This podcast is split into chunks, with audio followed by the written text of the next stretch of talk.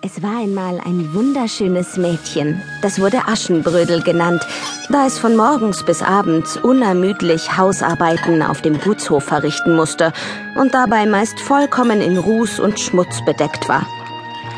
Ihre Mutter war vor einigen Jahren gestorben und so hatte sie nur noch ihren geliebten Vater. Als dieser wieder heiratete, holte er seine neue Frau und deren Tochter Dora auf den Hof.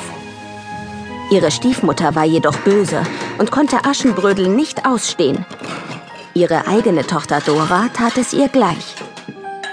Die Stiefmutter gab alles Schöne und ihre Liebe einzig ihrer eigenen Tochter, und nur das, was übrig blieb, konnte Aschenbrödel haben.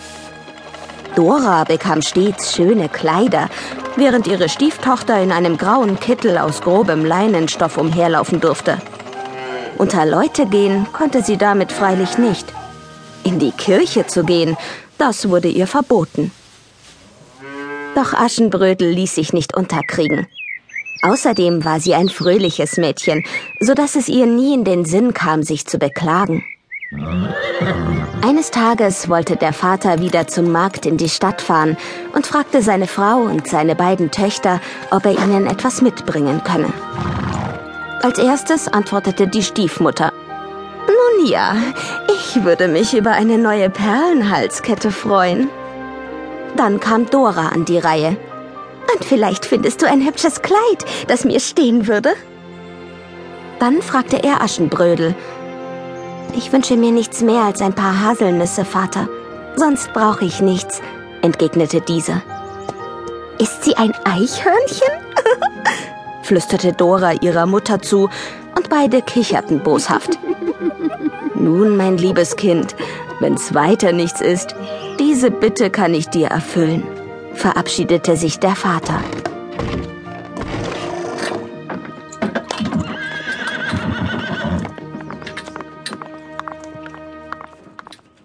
Als er den Markt besucht und alle Besorgungen in der Stadt erledigt hatte, kaufte er um des lieben Friedens willen eine Perlenkette für seine Frau und ein hübsches Kleid für die Stieftochter, auch wenn er es lieber Aschenbrödel geschenkt hätte.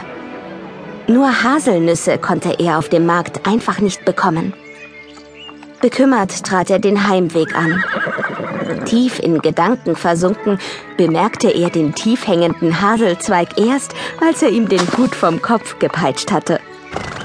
Sofort fiel ihm die Bitte seiner Tochter wieder ein, und er brach den Zweig mit den Haselnüssen ab und legte ihn vorsichtig auf den Kutschbock. Kaum zu Hause angekommen, liefen ihm auch schon die Töchter entgegen. Dora wollte sofort ihr Geschenk sehen, während Aschenbrödel froh war, dass ihr Vater heil zurückgekommen war. Schließlich munkelte man von gefährlichen Wölfen in den Wäldern. Als der Vater ihr den Haselnusszweig überreichte, freute sie sich so sehr, als wäre der Zweig aus purem Gold. Ihre Stiefmutter und Dora lachten sie aus, doch das war ihr egal. Der nächste Tag war ein Feiertag, und alle Leute strömten hin zur Kirche. Aschenbrödel wünschte sich so sehr, auch mitgehen zu können, also ging sie zur Stiefmutter.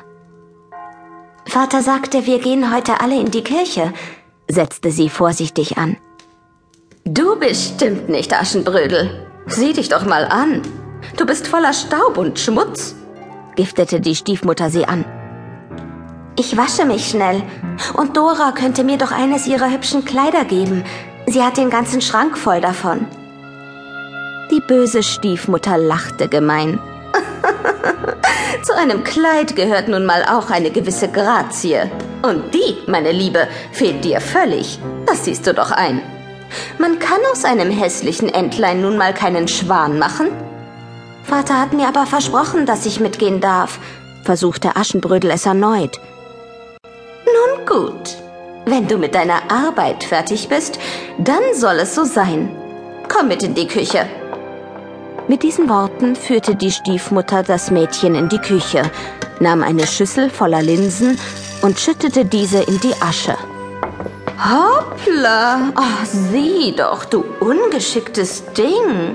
Die Linsen, sie liegen ja alle auf dem Boden, freute sie sich böse über ihren Plan. los.